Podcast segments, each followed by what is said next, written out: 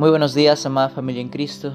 Espero con todo mi corazón que se esté apartando constantemente del pecado, que esté haciendo sus devocionales, ya sea de diferentes libros, agarrar un libro y leerlo, orar, cantar a Dios y meditar también estos devocionales de la, carta a los romanos. Estuvimos viendo muchas cosas muy importantes para nuestro crecimiento espiritual. Primeramente vimos que el Evangelio es de Dios y no hay absolutamente nadie que pueda ser salvo sin el Evangelio y la persona que ha entendido el Evangelio se aparta del pecado y entiende que ha sido justificado por la fe en Cristo Jesús. La fe sin obras, solamente por fe, solamente por la gracia de Dios y solamente por Cristo es que el creyente es salvo. Después vimos estos resultados de esta justificación. Primeramente que ya no está bajo la ira de Dios, sino que se ha constituido hijo de Dios gracias a la acción del segundo Adán, que es Cristo Jesús, quien vino y nos trajo vida en Cristo, vida eterna. Y después nos habla de los que hemos muerto al pecado. Ahora los, el, en, en capítulo 6 que estamos meditando en estos días, nos habla de que si hemos muerto al pecado, ¿cómo perseveraremos aún en él? ¿O perseveraremos en el pecado para que la gracia abunde?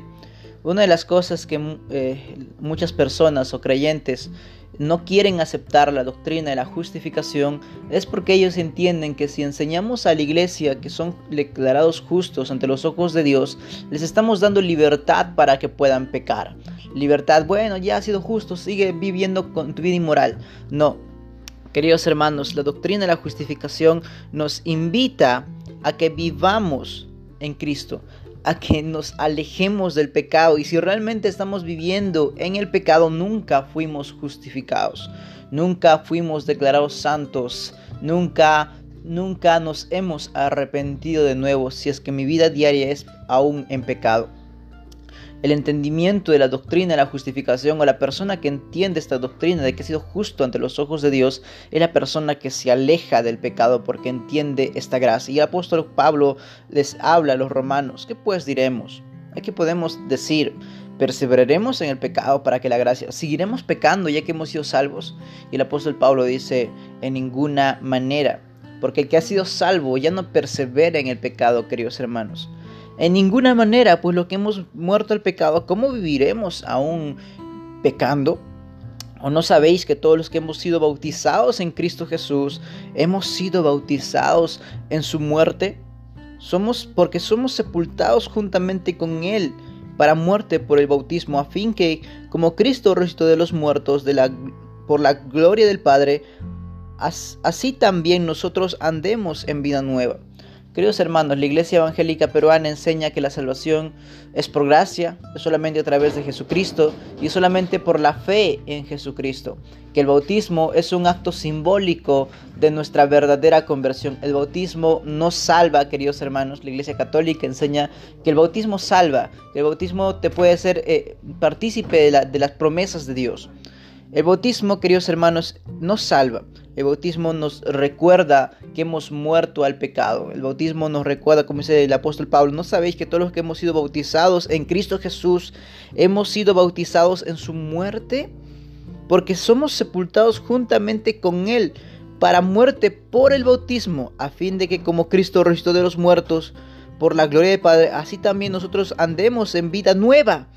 Así también nosotros andemos en vida nueva. Hemos nacido de nuevo porque fuimos plantados juntamente con Él en la semejanza de su muerte, así también seremos en la de su resurrección, sabiendo esto, que nuestro viejo hombre fue crucificado juntamente con Él, nuestro viejo hombre, nuestra vieja naturaleza, nuestros deseos pecaminosos, nuestra vida inmoral, fue sepultada juntamente con Él. Él ha muerto por mis pecados fue, sabiendo esto que nuestro viejo hombre fue crucificado juntamente con él para que el cuerpo del pecado sea destruido a fin que como sirva, a fin de que no sirvamos más al pecado. Queridos hermanos y hermanas, debemos servir al pecado. Si realmente usted ha entendido gracia, justificación, usted también debe entender que usted debe alejarse desesperadamente del pecado que le consume que le aleja de la voluntad de Dios y que pone bajo, eh, que contrista al Espíritu Santo es que realmente ha nacido de nuevo usted. pero debe recordar la persona que ha sido justificada, declarada justa ante los ojos de Dios, que está en Cristo, es la persona que vive alejándose constantemente del pecado y no quiere pecar, porque Él ha muerto al pecado, ha sido justificado del pecado y, y si morimos con Cristo creemos que también viviremos con Él sabiendo que Cristo, sabiendo que Cristo, habiendo resucitado de los muertos, ya no muere, la muerte no se enseñorea más de él, porque en cuanto murió al pecado, murió una vez y por todas, una vez por todas, mas en cuanto vive, para Dios vive. Así también nosotros considerados muertos al pecado, pero si vivos para Dios en Cristo Jesús, Señor nuestro. No reine pues el pecado en vuestro cuerpo mortal, de modo que la obedezcáis en, sus concupiscencias, ni tampoco presentéis vuestros miembros al pecado como instrumentos de iniquidad, sino presentaos vosotros mismos a Dios como vivos entre los muertos y vuestros miembros a Dios como instrumentos de justicia, porque el pecado no se enseñoreará de vosotros, pues no estáis bajo la ley, sino bajo la gracia.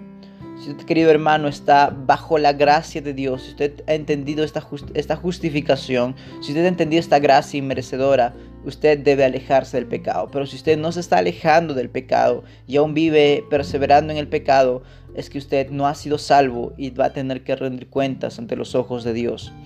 Querido hermano y hermana, doble sus rodillas y pida a Dios que le ayude, que le ayude a salir del pecado, que le ayude a crecer que le ayude a madurar en los frutos. Oremos, Padre amado que estás en el cielo, te doy gracias por regalarnos este hermoso día.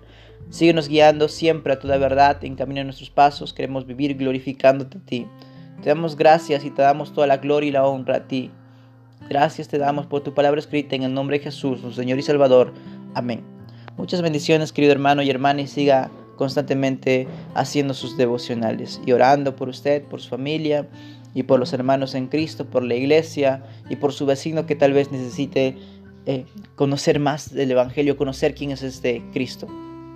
Cuídese mucho, querido hermano y hermana.